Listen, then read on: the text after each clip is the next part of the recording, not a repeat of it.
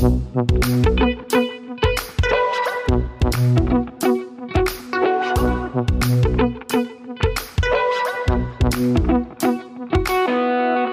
und herzlich willkommen zu einer neuen Folge Praktisch Theoretisch, dem Wissenschaftspodcast aus der Uni Bielefeld, in dem wir versuchen, praktische Fragen wissenschaftlich zu beantworten bzw. ihnen wissenschaftlich nachzugehen. Wie immer mit Stefan. Hallo. Und mit mir, Rebecca. Ganz passend zur letzten Folge sind wir eigentlich äh, weiterhin bei einem Thema, das äh, in unserer aktuellen Gesellschaft einen sehr hohen Stellenwert hat, und zwar das Thema der Nachhaltigkeit und der gesellschaftlichen Verantwortung. In der letzten Folge ging es ja um die gesellschaftliche Verantwortung des Sports und was hat eigentlich, wie kann man eigentlich Sport und Nachhaltigkeit und so weiter miteinander verbinden. Und wir bleiben also weiter in diesem Universum und setzen uns heute mit ähm, nachhaltigem Konsum auseinander. Das klingt ja zunächst mal schon relativ paradox. Also man fragt sich so, wie nachhaltig kann Konsum denn überhaupt sein? Und ähm, was auch eine spannende Frage ist, wie könnte man eigentlich so idealtypisch betrachtet ähm, überhaupt den Anspruch der Nachhaltigkeit mit unserer kapitalistischen Realität verbinden? Und wir haben uns dafür eine Expertin eingeladen, und zwar Dr. Viola Muster von der TU Berlin, wo sie als wissenschaftliche Mitarbeiterin am Fachgebiet Arbeitslehre, Ökonomie und nachhaltiger Konsum tätig ist. Und dann stell dich doch gerne noch mal ein bisschen genauer vor. Das war jetzt nur ein ganz kurzer Eindruck und wir freuen uns sehr, dass du da bist. Ja, vielen Dank, Rebecca und Stefan. Ich freue mich auch, dass ich da sein darf. Ähm, danke für die Einladung. Ja, kurz zu mir. Also ich bin, wie du gesagt hast, wissenschaftliche Mitarbeiterin an der TU Berlin, ähm, dort schon seit einiger Zeit tatsächlich in unterschiedlichen Funktionen, in einigen Forschungsprojekten gearbeitet im Moment mit Schwerpunkt Lehre und da genau forschen wir jetzt einerseits zum nachhaltigen Konsum, haben das aber eben auch in der Lehre ganz stark verankert, denn wir bilden Lehrkräfte an der TU Berlin aus für das Schulfach Wirtschaft, Arbeit, Technik und da ist in Berlin-Brandenburg eben tatsächlich auch die Verbraucherbildung verankert. Das heißt, in diesem W, in diesem Wirtschafts Kontext steckt eben natürlich auch der Konsum und eben die Verbraucherbildung und dafür sind wir vor allen Dingen am Fachgebiet zuständig. Und zusätzlich zu meiner ja, Tätigkeit an der TU bin ich auch bei Conpolicy, Institut für Verbraucherpolitik, als Projektmanagerin tätig. Wir sind ein kleines Forschungs- und Beratungsunternehmen, in dem wir für ganz unterschiedliche Auftraggeber, hm, Stiftungen, Ministerien, Verbraucherzentralen, ja, anwendungsorientierte Forschung und Beratung eben zu allen möglichen Verbraucherthemen machen. Und das werden wir ja sicherlich gleich noch merken, wie breit das Feld tatsächlich ist, wenn wir über Konsum beziehungsweise auch über nachhaltigen Konsum sprechen ja, so viel zu mir. Das klingt ja schon sehr spannend und ich denke, wir müssen wahrscheinlich jetzt schon disclaimern, dass wir irgendwie drei Folgen draus machen äh, könnten, ähm, aber natürlich auch versuchen, das so ein bisschen abzudecken. Also an manchen mhm. Stellen müssen wir es vielleicht ein bisschen kürzer fassen, als wir wollen würden. Das ist auch schon mal heute einfach vorgewarnt. Und wir fangen mit einer ganz einfachen Frage zum Einstieg an. Und zwar, wie bist du denn zu diesem Feld gekommen? Also nachhaltiger Konsum. Wie, wie bist du irgendwie an dieses ganze Forschungsthema gekommen? Mhm. Ähm, ja, tatsächlich darüber, dass ich ähm, nach dem Abitur beziehungsweise dann am Anfang meines Studiums der Sozialwissenschaften, wo man ja Politik, ähm, Soziologie, Sozialpsychologie studiert und so mit Anfang 20 ist das, glaube ich, immer noch auch recht weit verbreitet, dass man so ja ein Interesse an internationaler Zusammenarbeit, in ähm, Entwicklungszusammenarbeit, ja eine Weltthemen hat. Und ich war damals eben einige Zeit für ein Praktikum in Ostafrika und bin, glaube ich, äh, mit dem Gefühl nach Hause gefahren, ja, dass nicht an, am anderen Ort ähm, sozusagen etwas zu ändern ist, sondern da, wo wir leben, nämlich im globalen Norden. Und damit fing tatsächlich, ja, mein Interesse an dem Themenfeld an. Und ja, dann ergab sich das tatsächlich, dass mit der Diplomarbeit und einem Prüfer, der ja dann mein späterer Chef wurde, der einfach die, die, ja, die Prüfung, die war einfach prima und er hat mich danach gefragt, Mensch, willst du nicht irgendwie bei mir arbeiten? Ich habe da gerade neu eine Professur bekommen an der TU Berlin, magst du nicht mitkommen und genau zu dem Thema weiter forschen? Und habe ich gesagt, ja, das möchte ich gerne und so, ja, habe ich, ich glaube in 2008 ähm, dann damit eben wissenschaftlich angefangen, mich zu beschäftigen, aber mit eben ganz unterschiedlichen Teilfragestellungen auch und bin seitdem auch in diesem Feld geblieben. Bevor wir jetzt gleich über den nachhaltigen Konsum sprechen, fällt mir gerade ein, dass man vielleicht erstmal klären müsste, was ist Konsum eigentlich? Weil ich glaube, was viele Leute darunter verstehen ist, man geht in den Supermarkt und kauft sich ein Eis und konsumiert das dann. Aber Konsum ist ja sicherlich so ein bisschen weitreichender und dann können wir daraus ja wahrscheinlich dann thematisieren, was eigentlich das Problem darin ist. Weil das Problem ist ja, oder ist ja nicht damit gelöst, dass man sich weniger kauft, sondern ja, was ist Konsum eigentlich? Ja, das ist gut, dass du das fragst, Stefan, weil ähm, ehrlich gesagt, das ist immer genau mein Bedürfnis, das erstmal zu klären, bevor man über nachhaltigen Konsum spricht. Mm, also in der Konsumforschung unterscheidet man tatsächlich ganz viele verschiedene ja, Aktivitäten, die man vielleicht grob in drei Phasen einteilen kann, die alle zum Konsum gehören. Und das ist sozusagen eine Vornutzungs- bzw. Vorkaufphase. Das fängt schon an mit der Bedürfnisgenese. Also wie entsteht überhaupt ein Bedürfnis aus dem Inneren heraus oder von außen sozusagen stimuliert? Ähm, was mache ich dann mit diesem Bedürfnis? Wie gehe ich damit um? Da gibt es ja ganz unterschiedliche Möglichkeiten. Ich kann das verdrängen oder ich kann es direkt befriedigen, ich kann die Befriedigung aufschieben, was auch immer. Dann suche ich ganz häufig Informationen ne, über zum Beispiel die Möglichkeiten zur Bedürfnisbefriedigung, muss das alles verarbeiten und so weiter. Komme dann irgendwann vielleicht zu einer Kaufentscheidung oder auch nicht, ja, aber ähm, komme, also ich kann auch zu einer anderen Entscheidung kommen, wie ich mein Bedürfnis befriedigen kann, zum Beispiel, indem ich mir einfach, wenn ich merke, ich will irgendwas lesen, ähm, ich habe also ein Bedürfnis vielleicht nach Wissen und dann ähm, kann ich ja zu der äh, Entscheidung kommen, ich ähm, leihe mir das Buch meines Freundes oder meines Nachbarn und muss also nicht kaufen, sondern habe eine andere Möglichkeit. Dazu kommen wir dann, wenn wir über Nachhaltigkeit sprechen. Aber üblicherweise ist dann sozusagen die zweite Phase dann der, der Übertritt zum Kaufen, also die tatsächliche Kauf- Entscheidung fällt darunter. Das Kaufen ist ja meistens sehr kurz. Ne? Ähm, und dann kommt die gesamte, also der gesamte Nutzungsbereich, die Nutzungsphase, wie wir mit Dingen umgehen, wie wir sie pflegen, ob wir sie reparieren, ob wir sie genießen oder einfach nur in die Ecke stellen. Und dann ist die dritte Phase tatsächlich die Nachnutzungsphase, also alles, was wir mit den Dingen tun, auf die wir keine Lust mehr haben. Ähm, also entsorgen, weitergeben, ja, so im Groben, ja. Also sind das quasi drei verschiedene Phasen, Vornutzung, Nutzungs- und Kaufphase und Nachnutzungsphase. Das verstehen wir unter Konsum und vielleicht ist an der Stelle nochmal wichtig ähm, zu sagen, es ist eben viel, viel mehr als Kaufen, sondern es sind ganz, also das Kaufen an sich ist wirklich eigentlich eine ganz kleine Sequenz in einem sehr komplexen, vielschichtigen Prozess des Konsumierens. Auf jeden Fall ähm, nochmal wichtig zu wissen, dass auch die, so diese Nachbereitung, nenne ich das mal, des Produktes dann irgendwie ähm, im Fokus auch steht. Wie ist es denn mit der Produktion? Spielt das auch eine Rolle? Weil da hast du jetzt, glaube ich, nichts explizit erwähnt zumindest. Mhm. Meinst du, wie sich das von Konsum unterscheidet? Ähm, also, weil das ist tatsächlich. Genau, ist das, ist das eine Unterscheidung mhm. oder, ähm, ja, okay. Ja, das ist ähm, also tatsächlich eine, also das ist ganz schwierig, weil Konsum immer auch produktive Elemente enthält. Also Konsum ist immer auch produktiv und da kann man zum Beispiel so ein Dritt- ähm, Personenkriterium anlegen, ähm, dass man sagt immer, ähm, also alle produktiven Elemente des Konsums können theoretisch auch von anderen Personen übernommen werden. Da sehen wir schon, wenn ich beispielsweise Lebensmittel kaufe und daraus irgendwie was Leckeres koche für dich, ähm, dann könnte das vielleicht auch Rebecca machen, weil das ist sehr, sehr produktiv, obwohl wir es unter Konsum fassen. Ne? Also das vielleicht erstmal, aber so die gängige Unterscheidung ist tatsächlich, dass wir sagen, in die, unter den Konsumbegriff ähm, fallen alle Aktivitäten zur individuellen Bedürfnisbefriedigung. Und unter Produktion ähm, verstehen wir sozusagen den ganzen Rest, also das heißt Ressourcenverbrauch eben für erwerbswirtschaftliche Tätigkeiten. Und das Interessante ist tatsächlich, dass die Formen des Ressourcenverbrauchs ähm, oftmals sehr, sehr ähnlich sein können im Konsum und im Produktionsbereich. Also denken wir mal an die Nutzung eines Bleistifts. Wenn ich also zu Hause mit meinem Sohn ein Bild male und dafür einen Bleistift brauche und den kaufe, dann würden wir das klassischerweise als Konsumhandlung verstehen. Wenn ich aber in der Uni sitze und eine Hausarbeit korrigiere und dann feststelle, ich habe keine Stifte und vielleicht im Sekretariat sage, oh, wir müssen Stifte bestellen, dann würde das eher in den Produktions-, in den erwerbswirtschaftlichen Bereich zählen, obwohl die Art der Nutzung der Bleistift ja das gleiche ist. Ne? Aber irgendwo müssen wir eine Trennung machen und deswegen also die individuelle Bedürfnisbefriedigung, der Konsum, wenn ich als Verbraucherin sozusagen tätig werde und wenn es erwerbswirtschaftlich im weitesten Sinne ist, dann als Produktion.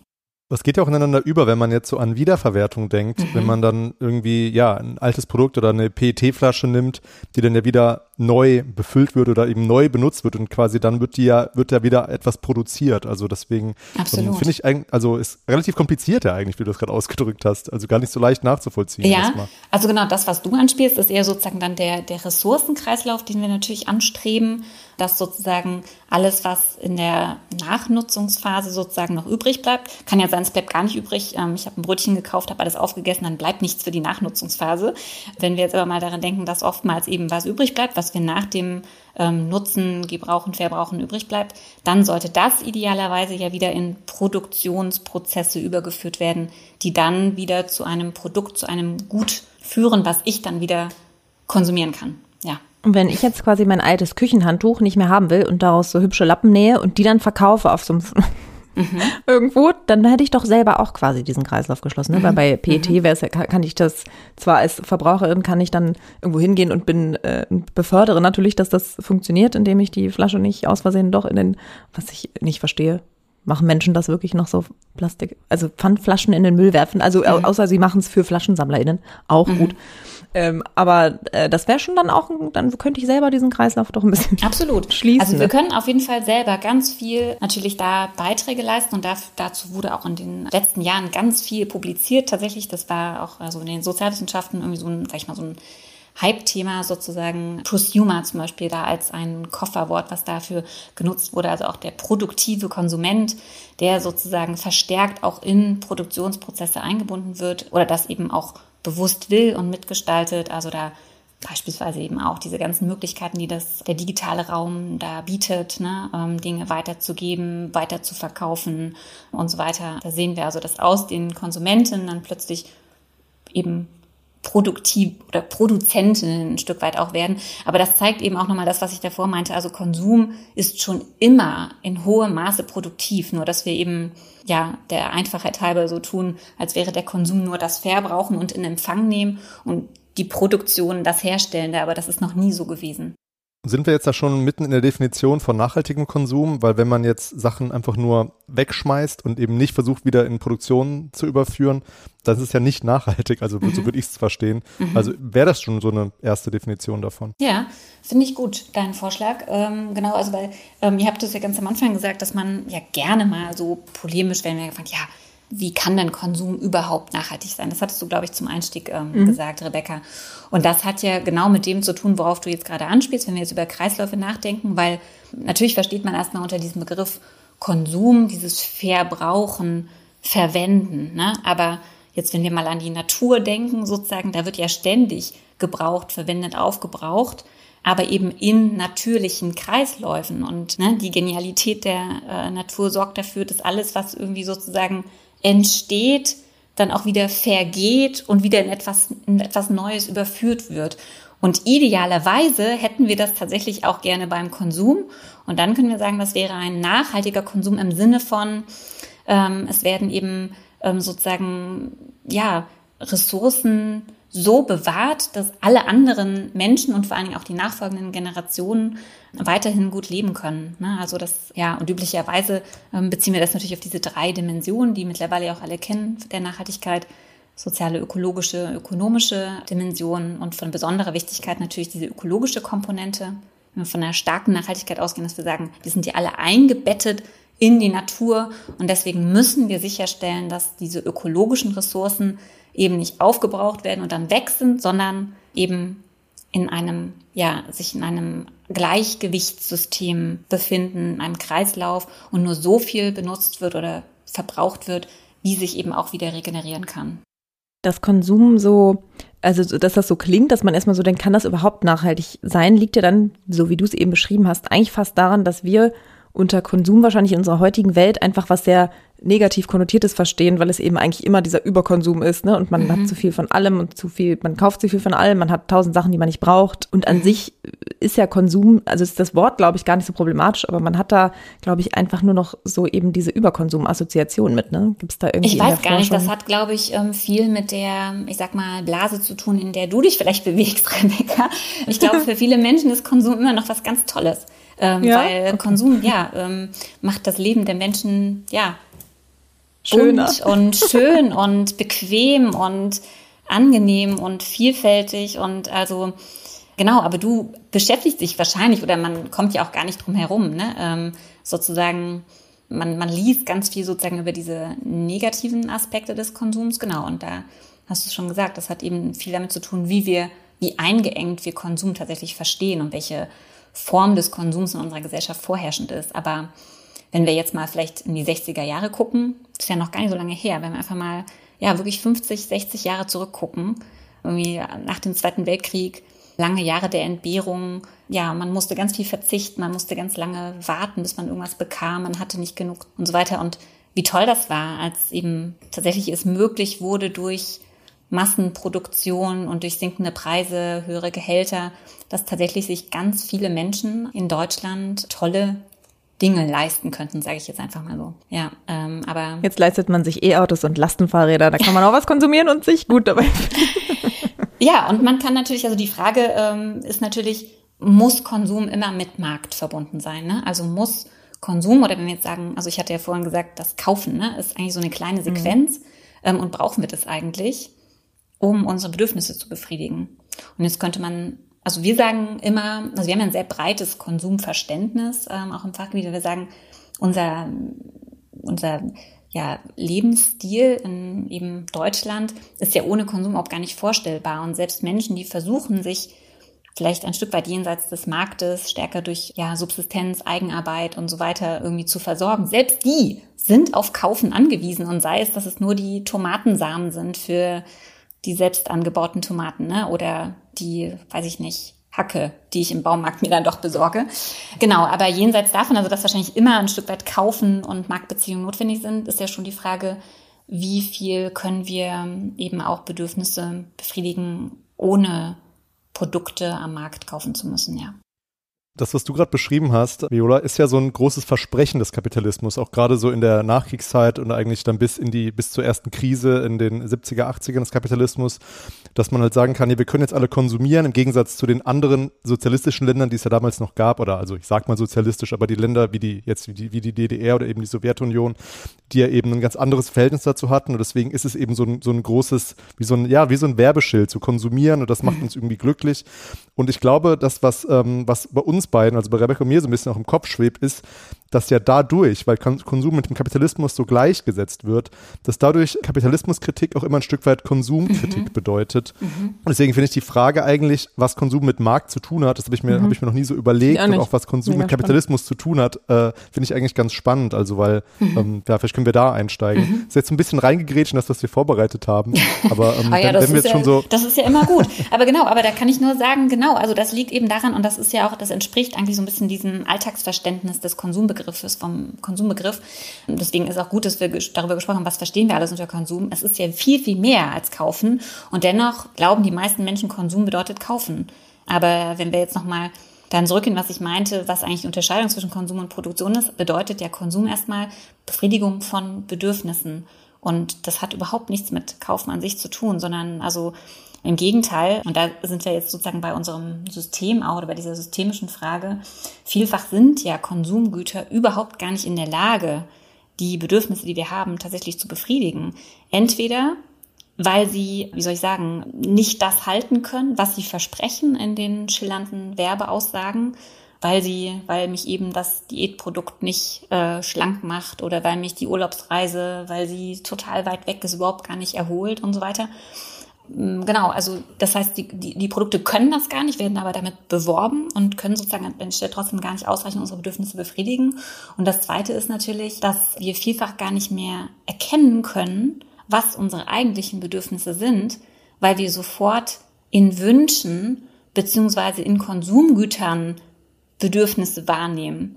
Ne, und das ist auch tatsächlich, das versuchen wir oder versuche ich mit unser, mit den Studierenden, das immer so ein bisschen auseinander zu klamüsern. Was ist eigentlich ein Bedürfnis und was sind eigentlich Wünsche an unsere Versorgung in Konsumgütern ausgedrückt, also immer materialisiert.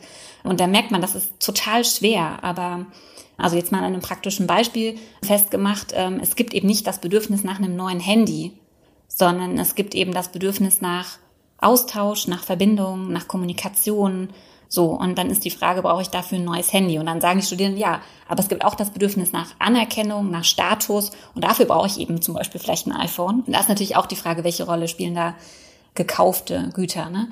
Genau, aber also äh, vielleicht nochmal zusammengefasst, ähm, ich finde, das ist wirklich ganz interessant. Also wenn man die Frage stellt, sozusagen genau Kapitalismuskritik, Konsumkritik, weil wir es auf Kaufen verengen, glaube ich, müssen wir uns stärker mit der Frage beschäftigen, was sind eigentlich die Bedürfnisse von Menschen und wie, was müssen wir eigentlich tun, um diese Bedürfnisse zu befriedigen und wie können wir eigentlich Menschen herausfinden, was ihre eigentlichen Bedürfnisse sind, damit sie gut leben können. Ich bin, ich nicke gerade nur so, weil ich das irgendwie so eine gute Frage finde, die ich mir auch ständig noch stelle. Ne? Also ich meine, man wird ja, ja irgendwie immer erwachsener und reflektierter und lernt und weiß Dinge. Also ich meine, wenn ich mit 17 was Bestimmtes wollte, dann habe ich noch nicht so viel darüber nachgedacht, warum ich das jetzt vielleicht will. Oder auch diese Tatsache, wenn man irgendwie so langsam mehr verdient, dass das Geld trotzdem so nicht so viel mehr wird, weil man kann es halt plötzlich für mehr ausgeben. Und dann hat man halt auch plötzlich mhm. mehr Bedürfnisse, die man nicht wirklich mhm. hat, aber die einfach schon daraus resultieren, dass man mehr kaufen kann oder konsumieren kann mhm. im weiteren Sinne. Äh, was ja auch immer ganz, was man schon so beobachtet, ne? Aber man genau. irgendwie macht man dann ja erstmal trotzdem mit. Ja, und da, und da muss ich eben zurückfragen. Und dann wäre es wirklich die Frage, sind das dann sozusagen immer mehr Bedürfnisse. Also ich meine, also genau, also es gibt natürlich so Wachstumsbedürfnisse, davon hat man nie genug, ne? Irgendwie so Selbstentfaltung, ähm, mehr Wissen, mehr Erfahrung sammeln und so weiter. Und das kann man eben alles sehr gut auch über Konsumgüter.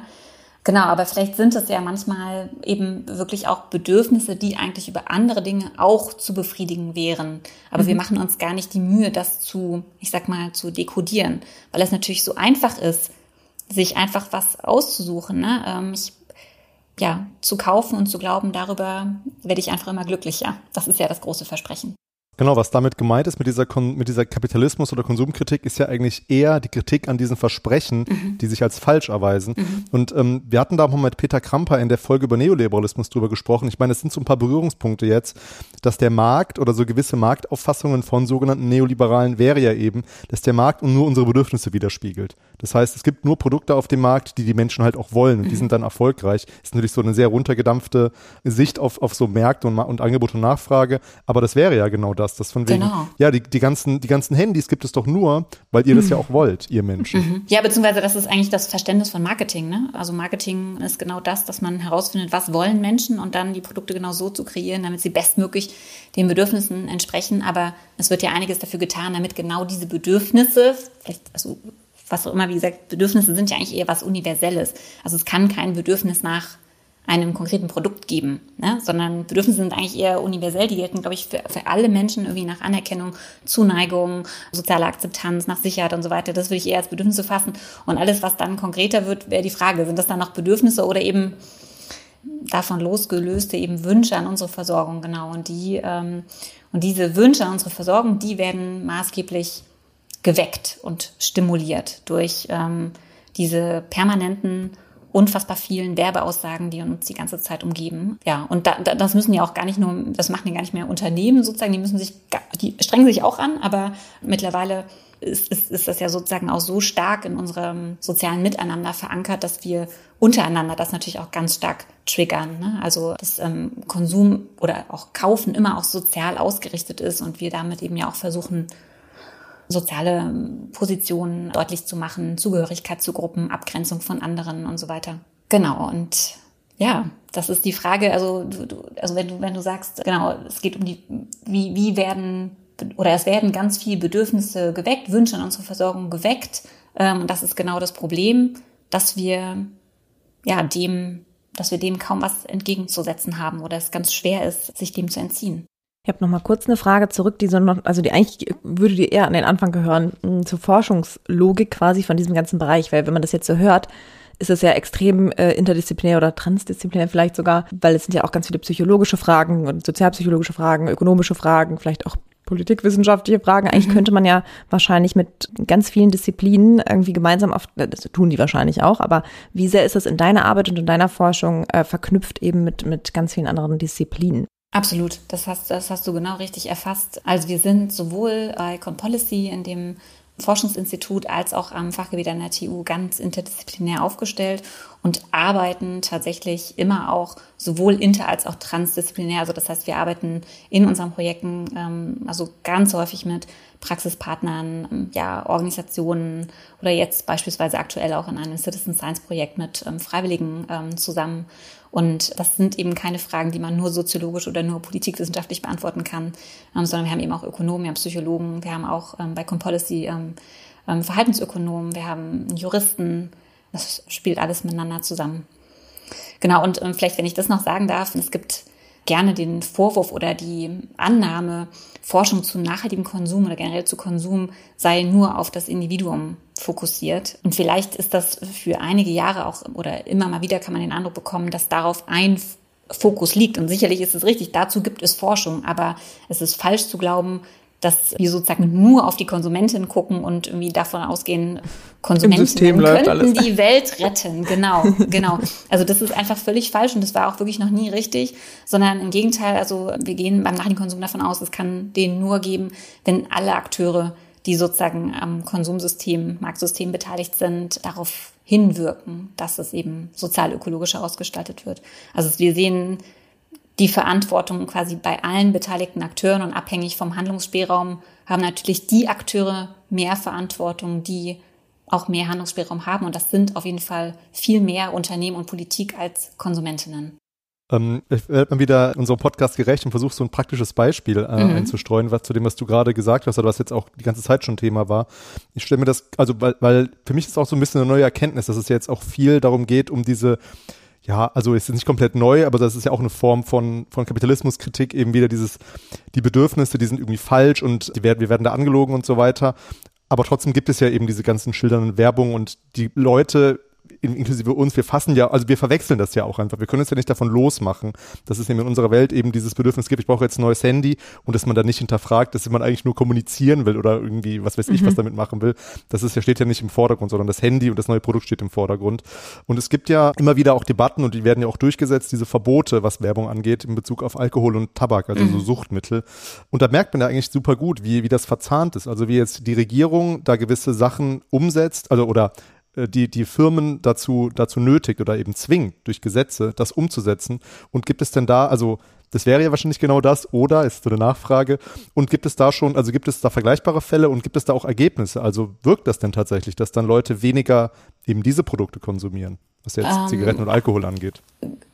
Genau, also dass das auf jeden Fall als Faktor reduziert wird. Ähm, also ich gesagt, ich kenne mich jetzt sozusagen im Gesundheitsbereich nicht äh, gut genug aus. Aber ähm, auf jeden Fall hat das, ähm, würde ich sagen, äh, Wirkung, ohne da jetzt eine genaue Studie im Kopf zu haben. Ich weiß allerdings von Kolleginnen, die sich sehr stark mit ähm, nachhaltigem Konsum im digitalen Raum beschäftigen, dass eben genau dort sozusagen ja noch mal stärker auch personalisiert und nochmal viel ähm, stärker optimiert, ja auch ähm, Werbung platziert und geschaltet wird und sozusagen permanent, also den gesamten digitalen Such- und Konsumprozess letztlich begleitet und dass das auf jeden Fall einfach ein ganz starker Einflussfaktor ist und da nochmal stärker wirkt als, sag ich mal, im, äh, im, im, im normalen Leben, wo viele Menschen ja ihr auch schon oftmals das gar nicht wahrnehmen, ne? dass da irgendwie Banner sind oder so, ähm, aber unbewusst natürlich trotzdem wahrnehmen. Und im Netz ist es nochmal sozusagen ein, viel äh, größeres Thema. Also von daher würde ich sagen, ja, ähm, das könnte ein Beitrag sein. Also Werbung, Werbeeinflüsse bewusst zu reduzieren, wo ich das kann. Ähm, also das sind dann zum Beispiel so Tipps, die man dann an Konsumenten richten kann, auch wenn sie klein sind, kleinteilig. Aber ähm, zum Beispiel also wirklich ja, den, den Aufkleber am Briefkasten zu haben, im, den Adblocker tatsächlich anzustellen im Netz, ähm, bewusst irgendwie Newsletter abzubestellen, wo man merkt, da kommt ständig auch Anzeigen mit dazu und so weiter und so fort. Also da wirklich die Möglichkeiten zumindest, die man hat, ganz begrenzt im Kleinen auch zu nutzen. Wenn es der Staat nicht für uns macht. Wenn es der Staat nicht für uns Werbung. macht, genau. Also ja. es gab in Berlin, ähm, gibt in Berlin diese Initiative Berlin werbefrei, aber ich weiß ehrlich gesagt gar nicht, was, was daraus geworden ist. Bielefeld werbefrei kenne ich jetzt noch nicht. Aber apropos Beitrag.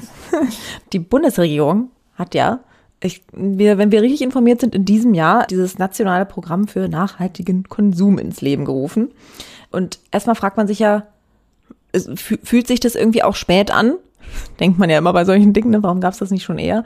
Aber wie siehst du das aus deiner äh, wissenschaftlichen Perspektive? Sind das dann eher so Lippenbekenntnisse, weil es eben so ein Hype-Thema ist? Oder kann man dadurch ernsthaften Wandel eben erreichen? Und also das, was äh, Stefan eben gesagt hat, sind das dann wirklich Schritte, wo Dinge auch passieren? Also wo irgendwie dann vielleicht auch wirklich Gesetze erlassen werden, die da irgendwie was bewirken? Also ähm, genau, es war nicht in diesem Jahr, es war schon 2016, da äh, wurde oh. das verabschiedet. Allerdings könnte man trotzdem sagen, unfassbar spät.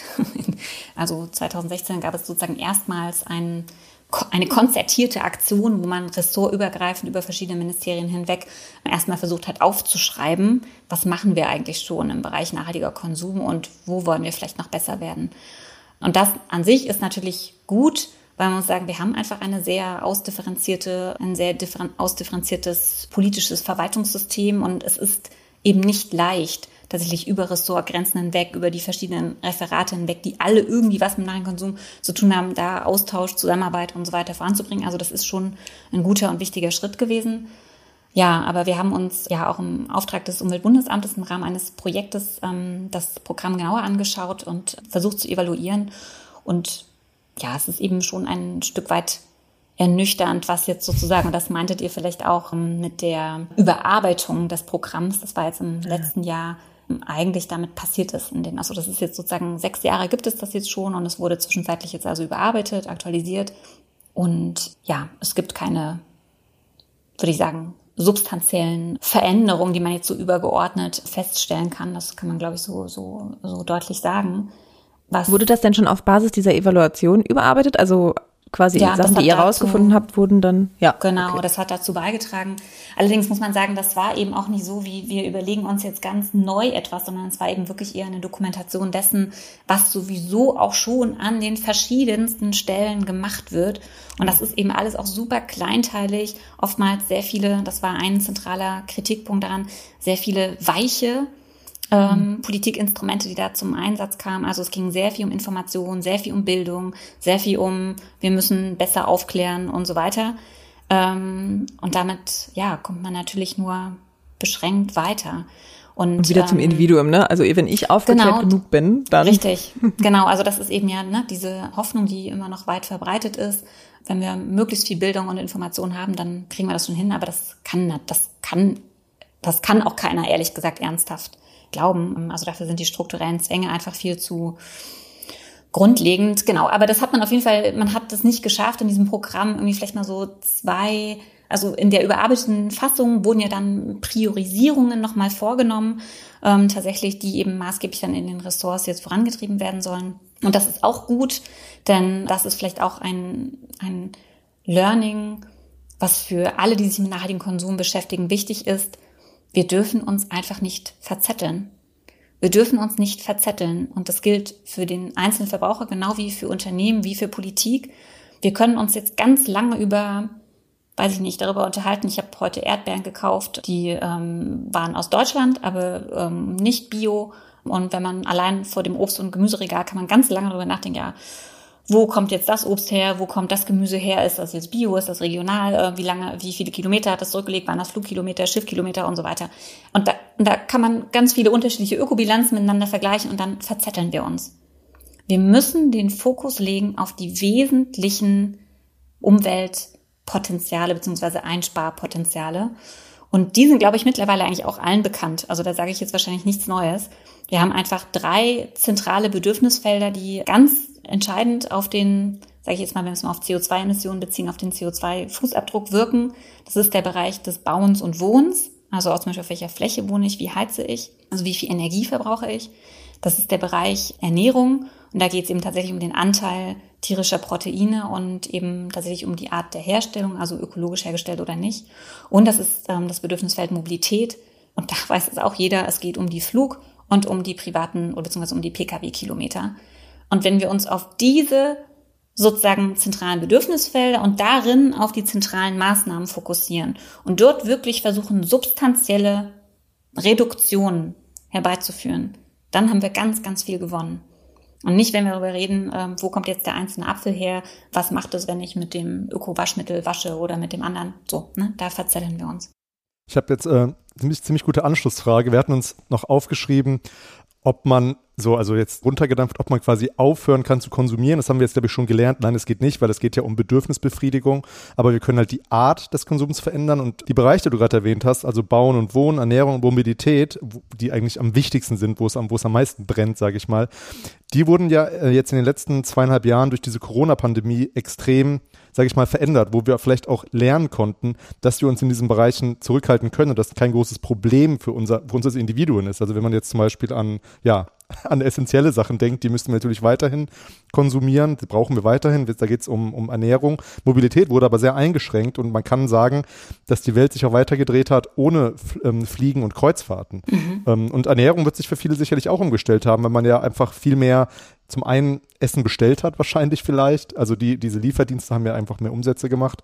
Aber in meinem Fall zum Beispiel, es wird sicherlich vielen anderen auch so gegangen sein, die Mensa hatte zu, ich musste mhm. dann kochen. Ich hatte mhm. jetzt nicht das Geld, um mir jeden Tag was für Lieferdienst zu bestellen, so dass man da gemerkt hat, dass man sich durchaus umstellen kann. Das musste leider halt so eine, so eine schlimme Krise her. Mhm. Ähm, also würdest du auch sagen, dass Corona da einiges verändert hat in ja, unserer Auffassung, was Konsum angeht? Genau, also ja, würde ich, würde ich einerseits zustimmen. Allerdings ähm, stellen wir ja trotzdem gerade fest, dass die Verharrungstendenzen und dieses Zurück zum davor und noch viel mehr, gerade im Mobilitätsbereich, ähm, ja gerade überall offensichtlich sind. Also ich da diese Nachrichten sehe von diesen überfüllten Flughäfen, mhm. ähm, die Leute, die jetzt einfach nur noch alle weit wegfliegen wollen, als gäbe es keinen Morgen. Und ähm, ich befürchte auch Ernährungsbereich ähm, hat sich das nicht in der Breite zumindest gehalten. Das, genau, also im Ernährungsbereich muss man sagen, sehen wir ja generell schon seit Jahren eigentlich die, ne, dass es durchaus diese Tendenz gibt, dass ähm, zumindest in bestimmten sozialen Gruppen ähm, die Qualität des Essens, auch das Selbermachen und so weiter schon einen Regionalität, auch einen höheren Stellenwert bekommt. Aber das Problem ist, das sind eben so so Entwicklungen, die wir in, in bestimmten sozialen Gruppen sehen, aber in der Masse macht es eben trotzdem noch nicht so viel ähm, Änderung aus. Ja, und deswegen weiß ich eigentlich gar nicht so genau, was wir jetzt aus der Corona-Pandemie lernen können. Wäre jetzt auch meine kritische Nachfrage gewesen, wäre genau das, nämlich, weil du gerade so meintest, da haben wir ja gesehen, dass das eigentlich gar nicht so schlimm war, aber ich kenne lauter Menschen, die jetzt, hm. ne, also die das schlimm fanden und die also sagen, ne, schlimm, endlich, schlimm genau Fall. das, wegfliegen, ähm, wegfliegen. Schlimm war es auf jeden Fall, aber ähm, es ging auch, meintest du, ne? Genau, es ja, ging es auch. Also ging. Also ich meine, also ähm, und, und, es gab ja auch positive Ergebnisse, was, die, was das Natur angeht. Also wir haben ja dann in, in, schon ja. im ersten Jahr gesehen, dass, dass durch diese ganzen Einschränkungen eben auch die Natur mal so aufatmen konnte und irgendwie dieser, wie heißt es, dieser Earth Day oder so, dass ja zumindest irgendwie später war mhm. in, in, in letzt, äh, vorletztes oder letztes das Jahr. Overshoot, ähm, ja. Ja, mhm. vielleicht, vielleicht ist es eben, klar, du hast auch vorhin die Bubble angesprochen, in der wir uns befinden, so, vielleicht ist es Teil, Teil so einer irgendwie akademischen Bubble, dass man mhm. da irgendwie denkt, irgendwie, das hat auch viel Positives an sich, also muss mhm. immer vorsichtig sein, wenn man sowas sagt. Ich meine jetzt nicht, dass Corona positiv war oder so, sondern eben nee, nee, das, so, dass, ja. das ist, also dass, dass sich für viele Leute, so, das war ja gerade meine Frage, so diese, ähm, diese Sicht auf Konsum verändert hat. Genau. Und vielleicht, mhm. also, aber anscheinend ist es ja nicht so, dass doch, Leute daraus bestimmt, viel gelernt also haben. Doch, also ich bin mir da gar nicht so sicher. Also wir haben da ja, ähm, und das äh, kennt ihr auch gut, also dass sich die Sicht verändert, dass Leute auch kritischer werden, nachdenken, was ist mir wichtig. Doch, bestimmt. Und da hat die Pandemie sicherlich einen äh, wichtigen Beitrag geleistet. Das Problem ist nur, wie überträgt sich das oder überträgt sich das tatsächlich aufs Handeln und auf die Veränderung mhm. von Konsumroutinen und das eben nicht nur jetzt, wie es kurzfristig war, in der Pandemie gezwungenermaßen, sondern eben wirklich langfristig und durchgängig. Und ähm, weil, ich meine, wir sehen ja seit vielen, vielen Jahren, dass das Umweltbewusstsein in Deutschland, das ist super hoch. Ne? Also alle Leute glauben von sich, sie sind umweltbewusst und leben auch schon einigermaßen umweltbewusst. Aber im Handeln drückt sich das nicht aus. Also in den tatsächlichen, im tatsächlichen Konsumverhalten äh, ja, sehen wir das eben nicht. Und ich muss äh, da an der Stelle vielleicht auch nochmal sagen, weil du gerade meintest, in der Akademiker-Bubble, ne? Also gerade die gut gebildeten, gerade diejenigen, die, die, also die sehr gut gebildeten Akademiker von sich glauben, ich bin total umweltbewusst, ich weiß total Bescheid, die haben trotzdem im Schnitt ähm, mit die höchsten ähm, CO2-Fußabdrücke. Weil also zum Beispiel gerade im ähm, Mobilitätsbereich ähm, mhm. sehen wir, da gibt's also, also, ja klar, man hat das Interesse an internationalen Entwicklungen, Freunde über See und so weiter. Mhm. Ähm, da gehören eben die Fernreisen auch immer noch dazu. Und es ist eben auch so, dass gerade eben natürlich die Akademiker sehr wahrscheinlich höhere Einkommen, hohe Einkommen haben werden, wenn sie dann fertig sind mit ihrem Studium. Und immer noch korreliert Einkommen ganz stark mit der Umweltbilanz. Und ähm, da sehen wir auch keine Veränderung. Und von daher hilft uns sozusagen dieses veränderte Bewusstsein, diese veränderten Einsichten, vielleicht so in so Nischen, ne, mit so selber kochen, mal so ein bisschen was selber machen oder ich will auch mal so eine Tomate selber anpflanzen, meine Hände mal so in die, in die Erde ähm, reinmachen und das fühlt sich irgendwie gut machen. an, ne? Oder vielleicht mache ich auch so ein bisschen Urban Gardening, ist ja in Berlin auch total mhm. verbreitet, aber das ändert nichts an ähm, ja. den, den, dem, dem tatsächlichen Konsumlevel. So, das sind alles ja. so nette Add-ons. Ja. Okay, dann, wir, wir kommen jetzt so langsam in die letzte Hälfte unseres Gesprächs, aber dann sag uns doch ähm, nochmal vielleicht pointiert, was jetzt unsere HörerInnen machen können, außer äh, die Hände in den Dreck stecken und nach Tomaten wühlen. Also, sondern was, was sind jetzt wirklich so Sachen, die man, die man machen kann? Also sind das Forderungen an die Politik oder sind ja. das eben Sachen, die man im Alltag verändern kann oder beides? Ja, genau. Sehr gut, dass du das sagst. Also wenn wir sozusagen den Consumer Citizen ähm, ansprechen, es geht auf jeden Fall um beides. Also für mich geht auch Verbraucherbildung immer mit politischer Bildung einher weil es ganz maßgeblich zur Verbraucherbildung gehört, auch sensibilisiert zu werden für die Grenzen des eigenen Handelns und für eben die Grenzen des nachhaltigen Konsums. Genau, also das geht zusammen. Aber fangen wir mal mit dem Konsum an. Und da würde ich tatsächlich genau das nochmal wiederholen, was ich schon gesagt habe. Lieber nicht verzetteln im Klein-Klein des Alltags und wenn ich mal keinen wiederverwendbaren Beutel in meinem Rucksack habe und tatsächlich mal eine Plastiktüte kaufen muss, ist nicht so schlimm, muss man jetzt nicht irgendwie ein riesenschlechtes Gewissen haben, dann ist das eben so, sondern lieber den Fokus und die Kapazitäten und die Ernsthaftigkeit darauf legen, wo man wirklich seinen CO2-Fußabdruck maßgeblich verändern kann. Und das sind eben diese genannten Sachen. Also Auto, wenn es geht, nicht haben. In der Stadt ist das natürlich leicht gesagt, ich weiß, aber also ich sage es zumindest an die, die in Städten leben. Ihr wohnt ja auch in der Stadt. In der Stadt braucht man kein Auto.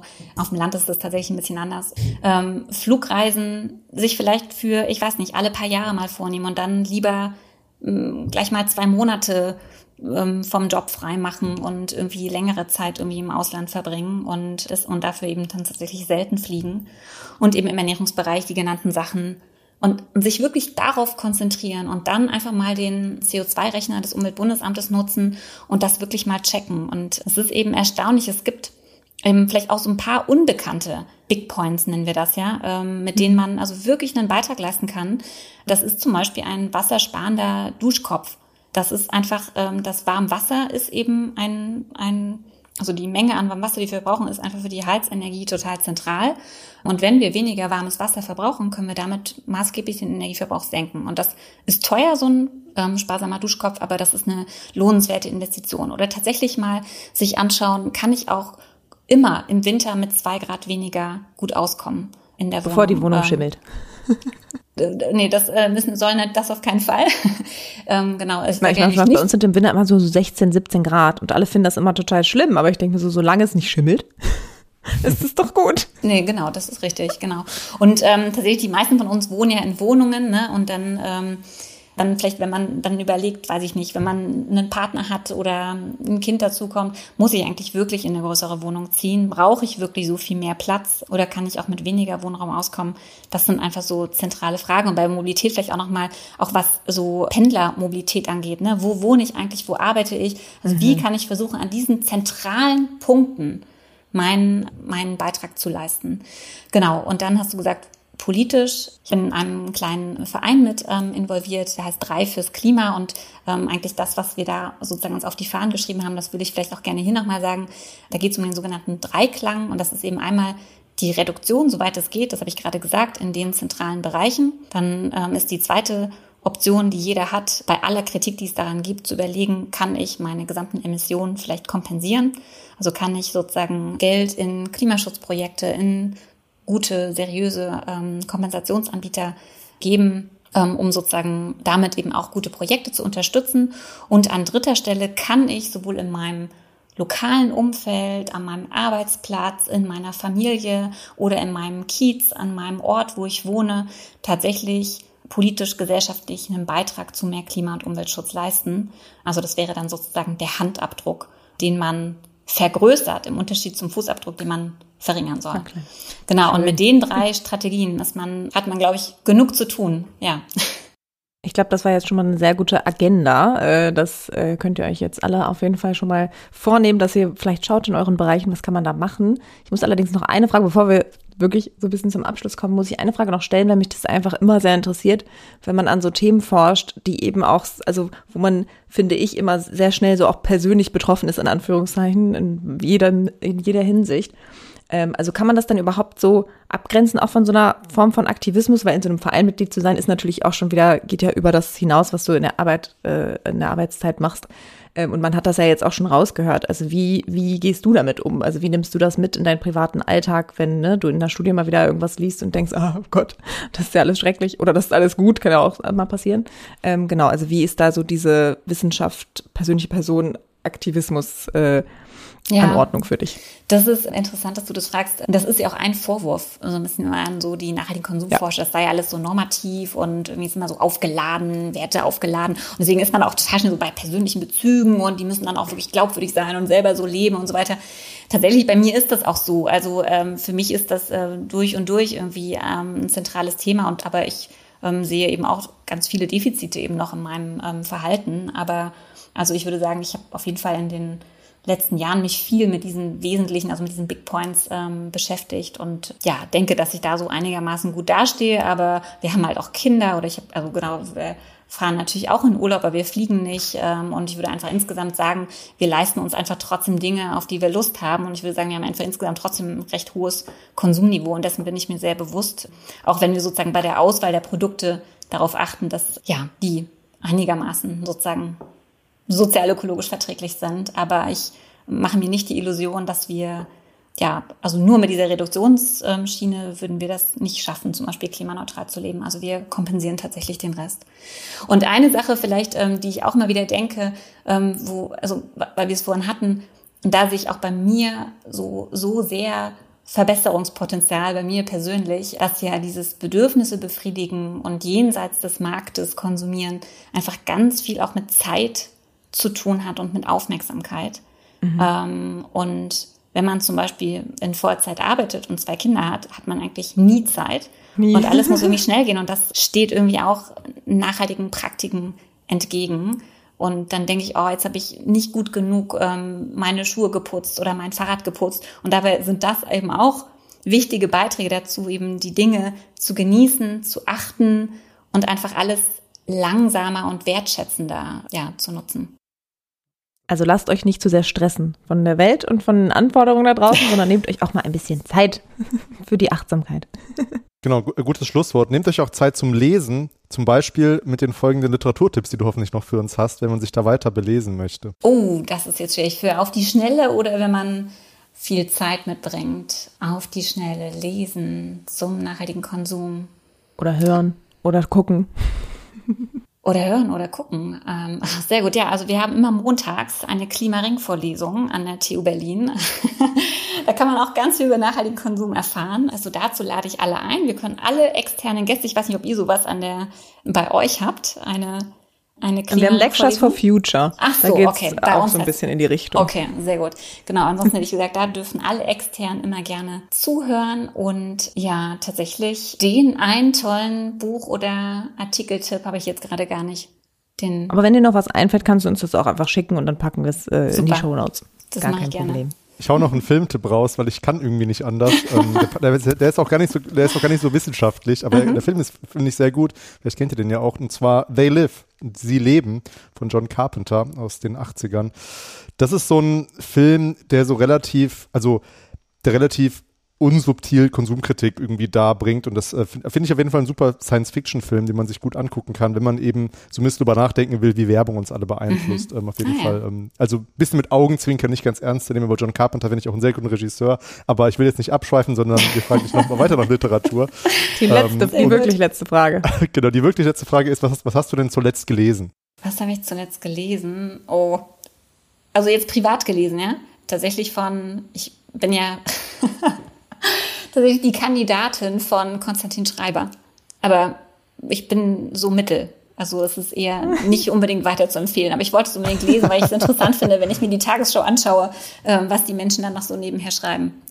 Ja, ich fand das aber, weil es sind irgendwie, ich finde TagesschaussprecherInnen sind für einen schon so sehr, die, die leben einfach in diesem Tagesschau-Hintergrund. Die haben sonst ja, kein Leben, deswegen, ich, ich finde das auch Ich wollte auch als, als, in, als, als kleines Kind, ich wollte immer Tagesschausprecherin werden und deswegen oh. interessiere ich mich immer für die Tagesschausprecher. Das ist doch eine schöne Anekdote. Ich habe aber auch schon gehört, dass das jetzt nicht so empfehlenswert ist. Ja. Worum geht's denn? Ich, ich habe hab noch nicht von dem Buch gehört. Also vielleicht ganz kurz, äh, vielleicht doch ein kleiner Pitch. Es geht um ähm. eine ähm, Frau mit ähm, Migrationshintergrund, die ähm, Kanzlerkandidatin wird, in der ökologischen Partei ähm, ist und ja maßgeblich sich dafür einsetzt, dass Diversität und ähm, sozusagen Chancengerechtigkeit über allem steht und ähm, genau, es führt eben zu einer maßgeblichen Polarisierung in der Gesellschaft, sozusagen ein fiktives Deutschland in, ich weiß nicht, 20 Jahren, glaube ich. Genau. Darum geht es sozusagen ein Politkrimi, so ein bisschen. Ich habe gerade Wikipedia aufgemacht und es gibt ja auch äh, ziemlich viel so, ja, Lob und Kritik gibt es ja, das Buch. Also eine Kontroverse. Ehrlich gesagt, ich habe mir das noch gar nicht so genau angeschaut. Ähm, ich habe das einfach im Buchladen, meinem Buchladen des Vertrauens gesehen und dachte, ach, ich kaufe das jetzt einfach mal. Wie gesagt, also es ist jetzt nichts, wo man sagt, boah, das muss man unbedingt lesen. Aber die Gedanken tatsächlich, also die, die Schreibe vielleicht nicht unbedingt, aber die Gedanken darin finde ich interessant. Kann man, ja, haben ein paar Impulse gegeben. Mhm. Okay. Ich habe es tatsächlich ja, nur über diese Kontroverse mitbekommen. Ja, dann äh, vielen Dank, dass du ja da warst und uns so viele interessante Sachen erzählt hast. Also meine ich ganz ernst, weil das wirklich, ja, also ich, ich habe äh, jetzt begreife ich Konsum, glaube ich, viel besser. Vor allem dieses Individuelle ja. und diese Bedürfnisbefriedigung, der Fokus darauf, finde ich sehr spannend. Und ja, die Tipps, die du uns gegeben hast, ja, was soll man dazu noch sagen? Wir haben das immer mal wieder in Folgen thematisiert. Wir haben ja auch schon mit den Fridays for Futures Leuten aus Bielefeld gesprochen und die würden das auch unterschreiben. Also achtet ein bisschen auf euer Verhalten da draußen. Eine kleine, ein kleiner Zeigefinger noch am Ende. Ähm, aber ja, vielen Dank, dass du da warst. Hat Spaß gemacht, mit dir zu sprechen. Sehr gerne. Hat mir auch mit euch Spaß gemacht. Vielen Dank. Das freut uns. Und ansonsten wisst ihr wie immer, folgt uns auf Twitter und Instagram, wo wir immer zu wenig posten. Ich muss das auch eigentlich gar nicht mehr sagen, aber ich sage es trotzdem noch. Gebt uns Sterne, äh, hört weiter fleißig zu. Ihr könnt uns eine E-Mail schreiben unter praktisch theoretisch at uni-bielefeld.de, falls ihr nicht so äh, Social Media Fans seid und uns vielleicht nochmal einen Gästinnen-Tipp geben wollt oder äh, Themenvorschläge. Darüber freuen wir uns immer sehr. Und ansonsten bleibt uns nur zu sagen, bis zum nächsten Mal. Bis zum nächsten Mal. Ciao. Tschüss. Ciao.